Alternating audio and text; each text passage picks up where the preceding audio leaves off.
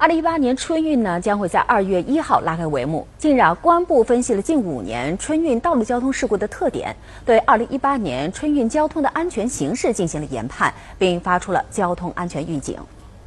数据显示，近五年春运期间，一次死亡三人以上的较大交通事故年均发生九十七起，群死群伤事故发生率明显高于平日。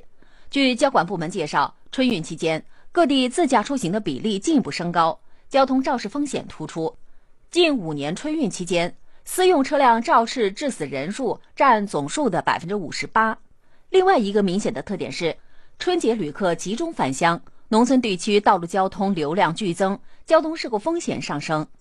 另据中国气象局预测，今年春运期间，全国降水分布呈现北多南少趋势，内蒙古、黑龙江、吉林、新疆等地将出现阶段性的冰冻雨雪天气。京津冀和长三角地区将出现大雾天气，福建、湖北、广东、四川、甘肃、新疆等地易发团雾，给春运出行和安全带来十分不利的影响。公安部提醒广大驾驶人和出行的群众，自驾长途出行应做好充足准备，提前掌握车况、路况、天气情况，合理安排行程，避免夜间行车。乘坐长途客车出行，要到客运站选择正规运营车辆。